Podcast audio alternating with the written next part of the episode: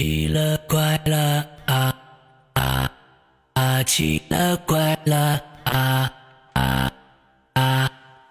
各位听众，大家好，欢迎收听《奇了怪了》。我们今天请到了一位全新的受访嘉宾，这位嘉宾呢，在我们的榴莲里面啊。已经是小有名气，最近的几期留言呢，经常能看到他的留言啊。他在里边呢，给我们讲述了一个他非常非常之尴尬的一个往事啊。呃，这个往事呢，也给他带来了一个新的一个名号啊，那叫做盗版李代沫。我一说这个名字，大家可能很多人都想起来他是谁了啊，就是我们的猫爪很柔软。来，猫爪跟大家打个招呼。大家好，山阳哥好。呃，我是猫爪，捏起来很柔软。哎，你看看，啊，这个猫爪捏起来很很柔软，它声音也确实很柔软，跟我们想象中的那位真的是八竿子打不着。我想说，你长得真的跟他很像吗？呃，有人是这么说过，确实很像。啊，但是现在留了头发了。哎，我希望。他说的是假话啊！这个这个这个，啊，我我完全想跟那个那个那个那个人物呃搭不上钩。呃，刚才还出了一个小状况，我在最开始呢写我们这一期的这个呃直播的名字的时候啊，我就起的盗版某某某，完了之后不让起这个名字，因为这个名这三个字是被禁掉的，所以。啊，我我就赶紧改成了你的你的网名猫爪。哎呀，我觉得嗯，好吧，好吧，我们我们把那个人忘掉吧。啊，我们把那个人忘掉吧。好吧，来，猫爪跟大家介绍一下自己吧。呃，我呢是呃九二年的啊，山东济南人。哦。呃，之前呢是因为我怎么讲呢？嗯。我的经历可能跟大家都不太一样，嗯哼，因为大家可能是，呃，这个正儿八经从学校毕业啊，踏入社会啊之类的，嗯，那我的经历可能跟别人不一样，我是原来是职业运动员。哦，哇哦，哪方面的？呃，我原来是中国国家男子柔道队的。妈呀！我的天呐，我们我们节目来了一个为国争光的，你看看，这这个这个这个太厉害了，这个太厉害了！大家底底下底下底下有掌声啊！来来来来，我们这是我们真的是第一个受访者是呃国家级的运动员，专业运动员，这你是第一个，真的，这个这个没得说了啊！这个太棒了，这个太棒了。所以呃，现在还从事这方面吗？呃，现在不从事了。呃，在二零。一二年的时候，我就已经退出现呃退出现役了，就是在备战备战英国伦敦奥运会的时候受伤，受了重伤，哎呦啊退役了。哎呦，所以呃如果没有这个伤的话，我们其实是在伦敦的奥运会上是能看到你的。呃，大概率是能看到的，因为零八年奥运会的时候，由于我才十六七岁，OK，呃，资历还不是很够，嗯，所以说是没有参加，但是。零九年的全运会在我家门口举办的，山东济南嘛，嗯嗯，所以说那个时候我参加了。哎呦，呃，应该有从事这一块儿，呃，兴趣爱好的听众应该会从电视上看到过我。这太太厉害了，这个太厉害，我我我非常非常的兴奋啊！还有运动员，我跟你说，他呃，这个猫爪刚刚说的特别特别的对，他确实跟我们普通人。不太一样，那是一条非常之艰辛的一条道路走过来，哇，那得吃多少苦啊！不管是什么运动员，不管什么，都是我天哪，那个毅力啊，还有各种各样的压力，还有这样怎么着，我非常非常佩服运动员的。哎呦，这个非常非常开心，你今天能来我们节目啊！OK OK OK，谢谢谢谢。所以现在还在从事跟柔道相关的工作吗？呃，不。呃，现在自二零一三年开始，我一直从事的是电子商务相关的行业。OK，那就是一个大的转变了，在那个时候。哎，对，OK，是的，好吧，好吧，哎呦，太好了，你今天能来，我我觉得我们是这个蓬荜生辉啊啊，这这这这太好了，太好了，呃，我们想听听这个。啊，国家运动员都有什么稀奇古怪的事儿？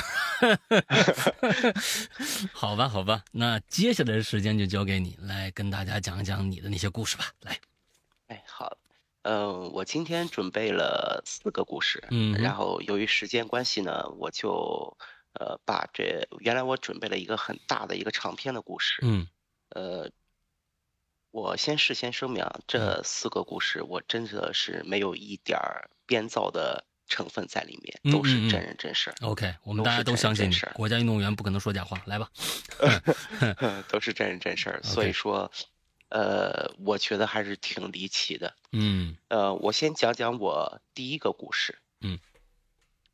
第一个故事呢，是发生在我大概十一二岁的时候。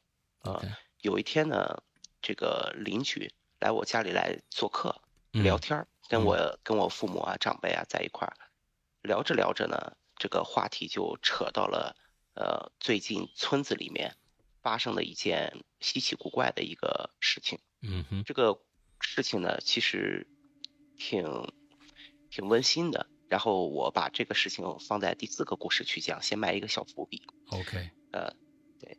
然后聊着聊着呢，我妈就说：“这个我也不知道他们为什么会从一个普通的家长里短会跳到怪力乱神方面去啊，这个跨越很大。”嗯，所以说呢，呃，我就记对这个事儿记记忆特别清楚。但是我那个时候根本就没有印象，说是这个件这件事发生在我身上。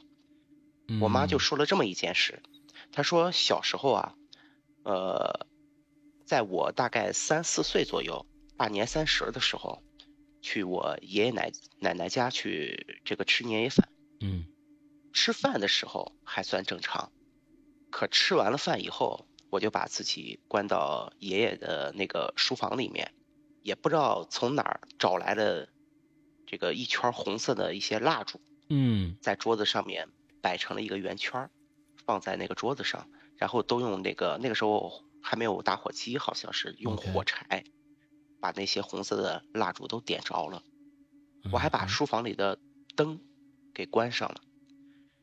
吃完饭了嘛，大家都在看这个春节联欢晚会。嗯，我奶奶呢，她就透过窗户看到这个书房里面有这种烛火在闪烁。嗯，她肯定好奇。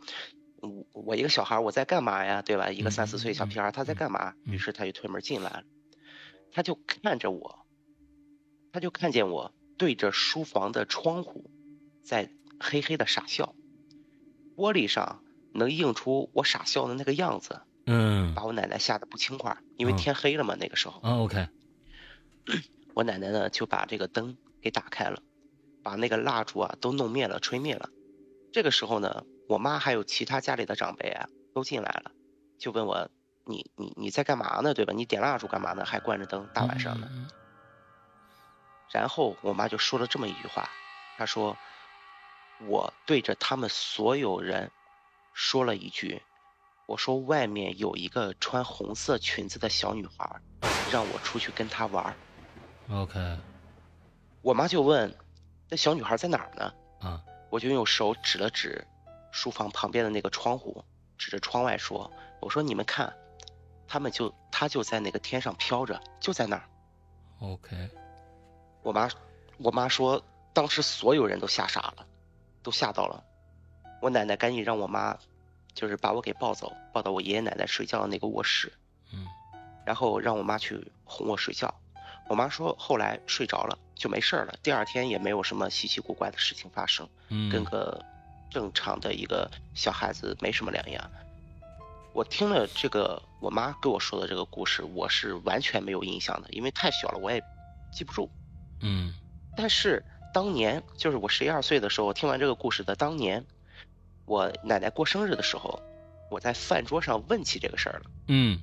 我说有没有这回事啊？我奶奶说：“哎，没没没没这事儿，别听你妈瞎说。”然后突然之间，我一个哥哥就是我大爷家的儿子，然后紧接着就说了一句：“这咋没有啊？啊，我现在还记得呢，那一天吓得我不轻快。”后来我才知道，这个事儿不是我妈编的，是个真事儿。嗯，是这么一个故事。OK，这是第一个故事。嗯，对。OK，然后第二个故事呢？其实跟世阳哥有一次的经历很像，我给你讲完这个事，你就知道哪个这个经历跟你哪个经历很相似了。嗯嗯。这件事儿是发生在大概是二零一八年的七月份，应该是七月份，具体我忘了。呃，我被就是我们集团公司派到了呃山东青岛去担任这个一个项目的负责人。嗯，所以呢，我就得常住在那个青岛市。嗯，跟我一块儿去的是一个同事，也是我的一个助理。所以呢，我们俩就在这个公司附近啊租了一个这个房子去住，一个小区里面。我们是二零一八年的六月份去的，当时呢，由于是项目刚刚成立，还在就是组织架构的一些策划当中，所以说手里的活其实并不是很多。嗯，那个时候我们去的时候是六月份，七月六月份开始到了那个地方以后，然后开始找房子住，呃，找房子住嘛。二零一八年的六月份正好是世界杯。因为我是一个球迷，我和我的同事都是球迷，所以那个时候呢也比较闲。我们呢晚上经常熬夜看球啊，吃着烧烤啊，什么嘎啦呀，啊，喝着小啤酒，其实挺自在的。具体是几号来着？我是真记不清了。总之呢，就是那天就是没啤酒了，我们呢点了外卖。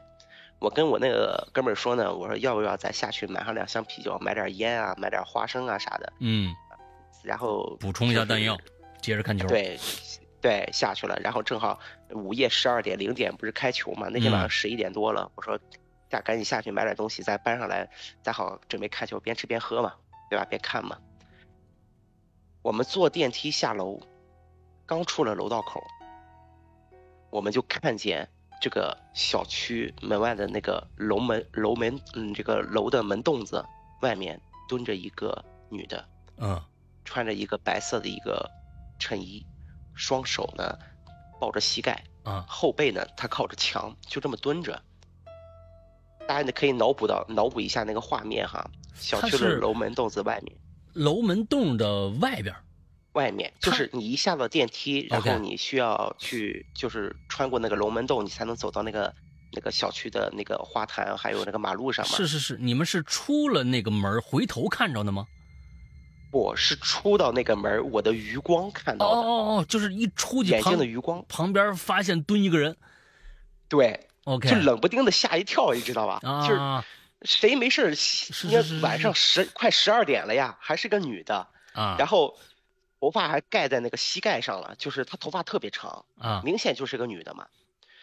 大半夜夏天，然后大太阳就是大月亮光往那个地上一照，那冷不丁看一眼就挺吓一跳的。嗯嗯嗯，我就我就心想，这是当然我也没有往你说谁没事往那个怪力乱神上面去想嘛？就是我当时就想，可能就是，哎，可能两半夜两口子吵架了还是怎么着，是吧？可能就是受委屈跑下楼来了，然后在这哭一会儿呗。嗯，就看他这个。蹲着抱着膝盖那个样子，就感觉是像是那个受了委屈一样。我当时反正就是这么想的，然后我也没上前去问他，因为我们去买酒嘛，快十二点了，等着看球呢，所以我们就往前走，走到马路上，然后往右转。往右转的时候，因为要去这个超市的大门口嘛，嗯所以说我往右转的时候，我的头就不由自主的往那个那个女的那蹲的那个地方瞅了一眼。嗯，哎，我一下子就是。我可以用一句话来形容，就瞬间是汗毛炸立。嗯，我就看见这个女的在匍匐着往楼道里边爬。哎呦，我靠！这这这个太恐怖了！我我一身冷脚啊，他的脚是蹬在地上的，手掌是撑在地面上的，就这么往前爬着，你知道吗？OK OK OK OK。我我一下子就把我那个哥们儿给拉住了，我问他，他就问你干嘛呀？我就努了努嘴，我我也不敢出声，我就用头点了点，就示意他往那边看嘛。嗯。他也没看清楚，还往前凑了两步还看，然后他看了看我说：“人精神病还是怎么着？”因为我们俩都没往这方面去想。啊啊啊！然后我我就突然来了一句，我说：“说不定还有可能是鬼呢。”啊！我就我就说了这么一句啊，那家刚说完，经经常这么爬嘛，对不对？对，这，然后我刚说完一句，我就听见了一句“我操”，然后我就看见他往小区那个门口方向跑，然后我很纳闷，我同事吗？一下子，对，是我的同事啊，他突然就来了，我靠，就然后撒丫子往往前跑了，嗯，他就往小区的门口方向跑，嗯，然后我一脸懵逼啊，然后我我就往那儿，我又我又回头看了看那个门洞子，你猜我看见了什么？他他他已经冲着你们冲过来了。对，他在慢慢悠悠的向我们这边跑。然后我他妈的，大晚上午夜十二点、十一点多，快十二点了，我们准备看球呢。我下来买点东西，看见这一幕，看个球，我的妈呀！我，对我还看个球，我也他妈的撒丫子往 往往小区门口跑，头也不敢回，嗷嗷的嗷嗷的窜，跑了大概一百来米，跑到小区门口，我俩停住了，就往那个我们那个小区那个楼那个方向看。我我也没看到那个女的，嗯，然后他还问我，那哥们还问我说：“咱咱俩回去吗？”我说：“回去个屁！”我还我我说回去，忒他妈吓人了。然后我们就在外面找了个大排档，这个吃吃饭，然后还看了会儿球。中间的时候，那个外卖，因为我点了外卖嘛，点了一些串儿之类的，那个外卖还给我们打电话说：“哥，快到小区门口了，你们准备下楼拿吧。”我说：“兄弟。”就当哥请你吃饭了，不用送了，你拿走自己吃去吧。那那外卖员还说咋啥情况？我说没啥情况，我就是不想去拿，你自己吃吧。然后第二天五六点的时候，我们才敢回去的，跟着一帮就是老头老太太，就是买完早餐以后，呃，跟着他一块儿回去的。所以这件事情呢，你回去以后，那是个那是个宾馆是吧？我们住的是个小区，租的房子。哦，租的房子，那有没有问过呀？这没有问过，真没有问过。那你要是问一下，说不定就能找到什么一个一个非常非常啊合理的一个答案。只要合理了，他就不害怕了呀。对，当时我们就是以为，就是后来想这件事儿，就可能就是以为是个精神病啊，哪有什么，我们就想哪有什么怪力乱神的一些事儿，对吧？你还还你在那又住了多长时间？在那儿住了差不多有个九个月左右。我的天哪！那你们每天晚上一一天一擦黑，你们还不敢下楼了？那你总是心里头有这样的一个障碍呀。关键是，对，将近小一个月的时间，我们就没有下楼活动过啊。就是每天下了班以后，就是一块儿恨不得就手牵着手一块儿哆哆嗦嗦的进去。哎，我们啊，有恨不得是这样。我们对。我们我们当时还讨论过，我说要不然咱换个房子，咱别在那住了。但是，就是租房子的都知道嘛，就是押一付三或者押一付半之类的，对吧？因为押金不好要嘛。是我们当时想，就可能就是个精神病，或者说是怎样的。但是那一幕看到太恐怖了，我天！冷不丁的看了一，他那楼栋门口离你们大门口有多远呢？离我们小区的大门口。对，你们不是当时已经走到小区大门口回头看的吗？不是，是刚出楼栋门口往右拐，因为往右拐是出出那个小区大门。哦，刚到那儿他就开始冻上了。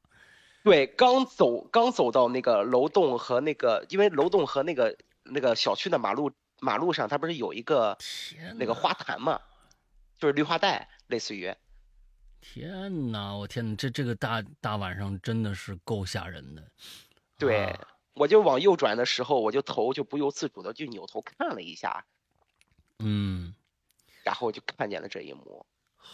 这个事儿跟跟您碰见的那个，我记得孙一礼有一次讲过一件事儿，发生的很相似，对吧？是是是是是是啊！对我也是碰见了这么一件事，我天，把我吓得不轻快。哦，那个那个那个故事很久以前的了，那这真的是对很久以前的了。他呢，孙一礼呢，本来胆儿小。啊，他本来胆小，他呢就是这个做故事的时候，他他说哟，这得那这么可怕，你让我做这，呃，经常说这个事儿。他那次我记得就就是一女的，也是趴那儿，好像是怎么着的，啊，很很很久以前的事儿了啊，但是，嗯，也把他吓得够呛啊，他就曾经遇到过那么一个事儿，嗯，老的时候我们俩聊过，嗯。对，这是好几年前在你们小区发生的事，他在一个节目说过。啊，是是是。对，然后后来发生这个事的时候，我也在听故事嘛。我一听，我天！你说的是我们小区那个那那个那个事儿啊？对对对，没错。对，是在我们小区那儿。对，没错。那我更想起来了啊！就我上一个房子的时候，我在那边，在在在广播学院那附近住的时候，那儿的那个，哎呦天哪！他就是来来我这录节目，上电梯的时候发现旁边那个。呃，就是人行，是就是那个消防通道那儿有一个爬进去的。哎呦，我的天！当时他跟我说的，我说你你你确确认一下，这是我们楼下吗？他说绝对是，就在你们楼下那个一开门那消防通道里边就一女的。我天啊！完之后那段时间确实我也记得，好像我晚上回家的时候特别的，一上去我都会往那个角落里面去先看一下。嗯，对，就是不由自主的会想象到这个场面。没错，哎，太吓人了。没错，没错，没错，太吓人。好吧，这是第二个故事，来接着第三个。对，第三个是我从青岛回来以后，回到我们集团总部的当天，嗯，我就是呃下班的时候，发现了一个很奇怪的事情，嗯，就是一楼的保安啊，就是我们集团公司其实挺大的，因为我就不方便透露这个公司的名称了，因为我一说的话，绝对全中国人所有人都知道是家电行业的。哦，一个非常有名的公司哦，做空调的哦，反 正对，一说都知道。趣多多，然后呢？嗯，哎，啊，对对，行行行行行，来吧，嗯，呃，然后呢，我发现大多数的一些保安大爷、保安大叔都换人了，很多人很多人呢都是新人，然后呢，只有我认识的这么一两个老人，嗯。其实我是没怎么太在意的，因为人员流动很正常嘛，因为尤其是这些这种岗位。嗯。然后我就在办公室里边工作。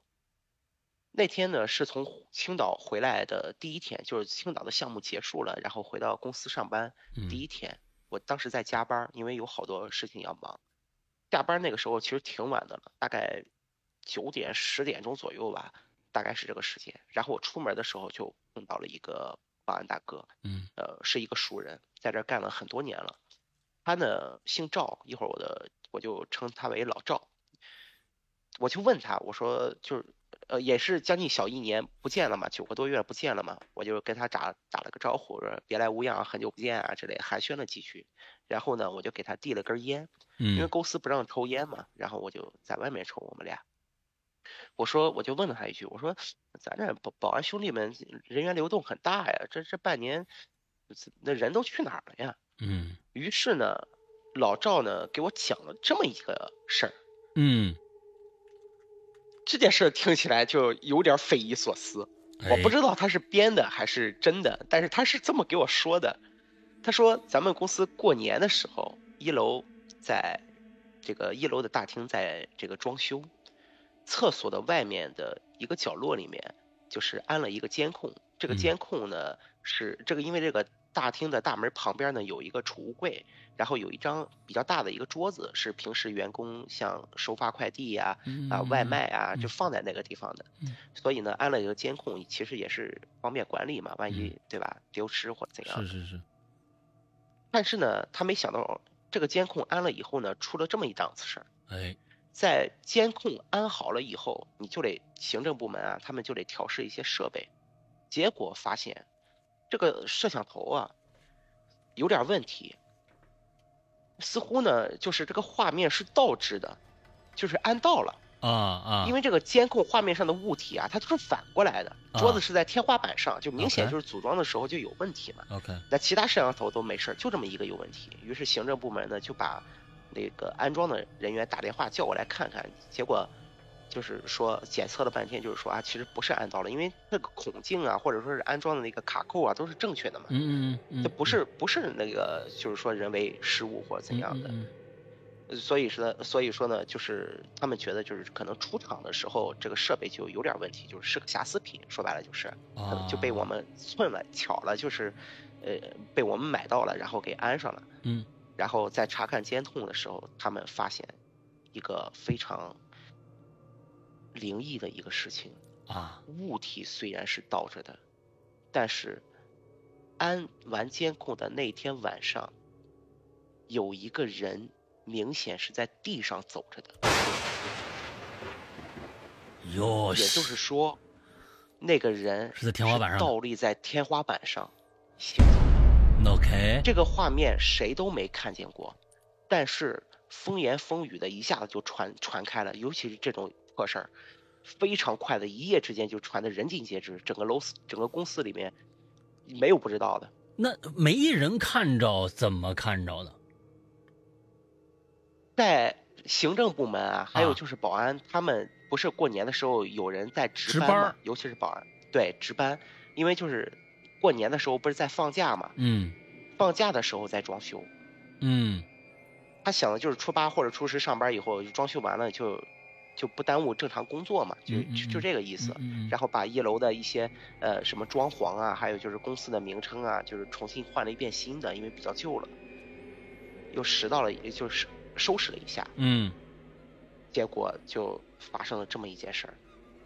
OK，所以说公对，然后就有人说，哎，公司里边闹鬼啊，然后楼里边不干净啊，乱七八糟的，就是好导致好多一些保保安大哥他就不愿意在这待了，就换了一拨人啊。然后他们的言论就很很一致啊，说你们又不是天天上夜班，但是保安他得上夜班守夜呀，嗯人家就不愿意干，嗯，人家就不愿意干，他人家觉得就是你你这个不干净，你你这个地儿，嗯。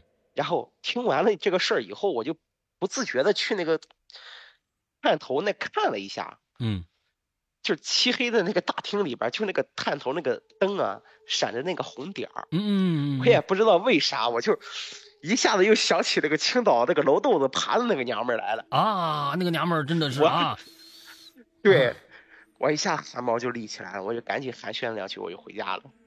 啊，OK OK，半半半夜的天花板上爬过去一娘们儿，这个嗯，这也挺可怕的 啊，是是是是是是，啊，这这个也挺可怕的，嗯，对，倒立的一个人，我天，这件事儿我是问过好多人，嗯，好多人都说他们就是听说的，哎，他们不知道源头是在哪传出来的，不知道就就突然之间过完年上完班，就是过完年以后初八上班以后，所有人都知道了。不知道是谁说的，嗯嗯嗯，就突然之间有了这件事，我就想吧，就是哪怕它是谣言或者编造的，它最起码它得有风有浪才行啊，它属于不可能说是无风不起浪的一个东西。嗯，你刚刚说这个监控探头这个事儿啊，其实我是觉得这里边有一个问题。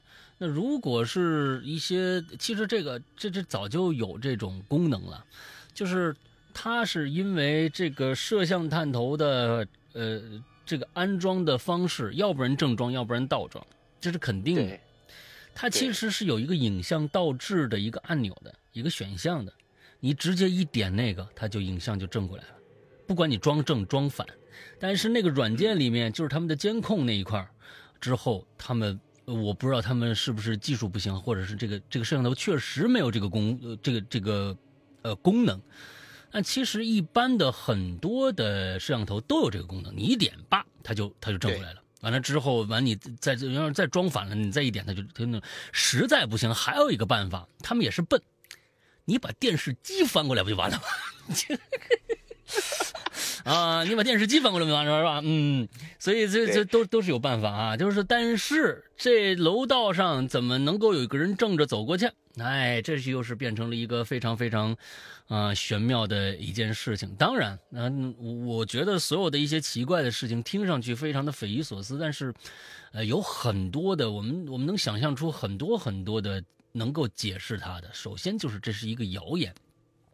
当你找不到源头的时候，那么这个东西就有可能是一个谣言，或者是嗯一帮这个呃这个这个当年当时守夜的人呢，呃保安呢。他们就想辞职了，或者那个人就想辞职，就制造出这么一个一个东西来，完了之后吓吓你们，大家都都都走了，或者怎么样怎么样的，不知道。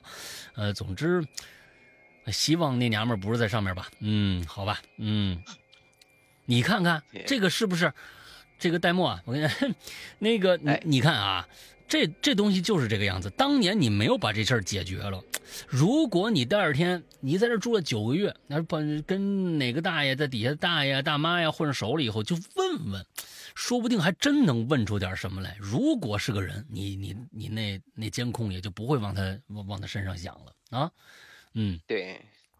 不过那个青岛那个事确实是在我心里边留下了很深的。我到现在过去了。这一八年到现在五年了，嗯，快五年半了。我现在一点儿都都是记忆犹新。每一次我从公司下楼下下电梯的时候，从公司出去，我都会我都会隐隐约约的感觉到，哎呦，那个女的又在爬。我天，她爬的速度有多快？进去的时候其实是挺快的。嗯，但是出来的时候很慢，我印象当中是很慢的。那么他那个快是超出人的能力的快，还是不不不是超出，它是在正常范围物理移动速度的很很正常的一个范围啊，就是相当于什么呢？就是人手脚并用，就是呃速度也不就是姿势或者是样子不是特别的协调，但是有一定的速度，比人正常走路要慢很多，嗯，但是它出来的时候更慢，哦，它是。最关键的是什么？我忘了说一个特点，忘忘了说一个特征，它是抬起头看着我们来爬的。哎呀，这这不是就是加椰子吗？加椰子就爱干这个事儿啊！我天哪，呃，哎呦，你想想，一身白衣服，大月亮，大大月亮一照，那个那个感觉，就是冷白冷白冷白，阴森阴森的那种感觉。午夜十二点，大街就是整个小区，你别说人了，狗都睡了啊。我你看见这么一个玩意儿，你啊，这这万一，然后万一是第二天 cosplay，这晚上练习一下呢？这 那我得告诉他，那我绝对告诉他，我 我绝对我我绝对告诉他国家队是怎么训练的。嗯，对你上去，其实你就一个背摔，他他就完蛋了，说不定我跟你说，哎，你这这他就完蛋了，这这咱这都有实践实战经验的，好家伙。对，太吓人了，那一刻真永远都忘不掉，太太太深刻了。嗯，好吧，我估计我我估计我那个哥们儿也是够呛。这第三个故事讲完了，哎，接下来是就是说你要讲讲那天晚上你你妈妈和你姥姥两个人聊的那个最开始的那个故事了，是吧？对，是家里来做客的一个一个一个阿姨。嗯嗯，然后。说的村里的一个故事，那个也是我小时候的一个故事，大概是在我也是十二三岁左右，嗯，呃，快二十年前了，嗯。那么我们村呢，其实在济南算是比较有名的一个城中村，嗯，呃，村的名字我就不说了。如果要是它是属于济南北边的一个，呃，在小清河北路上一个村子，那住在那附近的人呢，应该是都知道那个村子的。OK。对我，其实说了也无所谓，叫黄台黄台村。OK，然后呢，黄台村呢，黄色的黄，台湾的台，黄台村。嗯，黄台村呢，它有办了一些很多的一些村办企业，比如说当年的一些造纸厂，还有一些冷库。嗯，这个造纸厂和冷库呢，其实都是都是一个用水的一些大户。嗯嗯，造纸厂弄完了水以后，净化后。它会排到这个村里面的村子旁边的一个很大的一个沟渠里面，嗯，呃，久而久之呢，就会形成一，呃，它是净化后的，它是净化后的，哦，久而久之呢，就把这个水就把这个大沟渠给填满了，嗯，形成了一个大概，至今想起来，当然现在这个湖已经被填平了，盖了一个五金城，嗯嗯，呃。大概得有个六七亩地左右一个湖，其实面积不太小。嗯嗯嗯，因为它盖的时间就是就是排水的时间太长了，太长了。再加上村里那段时间也盖了一个冷库，嗯，就是冰化了以后啊，它会顺着这些沟沟壑壑啊，就会流到这个湖里面。嗯，这个事儿其实真想起来的话，也不是特别特别吓人，但是挺温馨的。我是觉得挺温馨的，因为他们家。的人在我们村里面可以说是有口皆碑的，就是很好的一些人。嗯，大概是二十年前左右吧，就姑且咱就算二十年前吧，就是大概是小年夜左右。嗯，村办的企业呢，它需要村里的职工啊，因为我们村里村里的人都在，大部分人都在村里的企业上班。嗯，所以说村里的职工要去看大门守夜，因为毕竟是二十多年前嘛，治安那个时候也不太不太好，就怕这个有小偷啊去厂里面去偷偷摸摸的。盗盗窃之类的，所以呢，一般都是让这些职工呢去这个传达室里面，说白了就是看大门啊，就看着一些害怕一些不法分子进来。嗯，他们这帮人呢，其实也无所事事，因为过年了嘛，也不生产了，设备也都停了，工人也都回家了，所以说他们就在传达室喝酒啊，啊，听广播呀，看看电视啊，打发打发时间，聊聊天儿之类的。嗯，反正天亮呢，就天亮了以后呢，就回家就行。小年夜那一天呢，我们村里边有一个叫壮壮的，我只知道叫壮壮，具体尊姓大名我我我就不知道了。嗯。然后呢，骑着自行车下班回家。嗯。冬天五点半嘛，小年夜的时候，冬天嘛，五点半的时候，其实早晨五点半的时候，其实天还是挺黑的，凌晨嘛。他应该是没看清路，再加上晚上喝了点酒，迷迷糊糊的，结果就在湖里边给淹死了。嗯，淹死了。然后家里就是等了一天啊，都没等到人回家。毕竟在村子里面上班嘛，就是家里能离工厂有多远，对吧？就骑个自行车两三分钟就就应该到了。所以说等了一天也没回家，家里比较着急，就发动村子里的一些亲亲戚啊、朋友啊去去找。然后呢，也报了警，也报了警。结果就是有人在湖旁边看到了一个车，是淹在了水里面的。嗯嗯，自行车。自行车嗯是淹没在水里面的。嗯白天的时候其实是能有一定的这水是能够看，就是就是能见度很高，能看到水底下的。嗯，水也不是水也不是很深，白天白天是能看到水底下大概一两米左右，但是你能够很清楚的看见就是一个自行车。嗯，捞上来一看，也确实是壮壮家的。那毫无疑问，人肯定是大概率是在水底下呀。对。那警察就。于是警察啊之类的一些就是叫来了潜水员去看看能不能捞上来，打捞一下有没有捞到尸体。嗯，结果还真是人在下面已经淹死了，然后被捞了上来。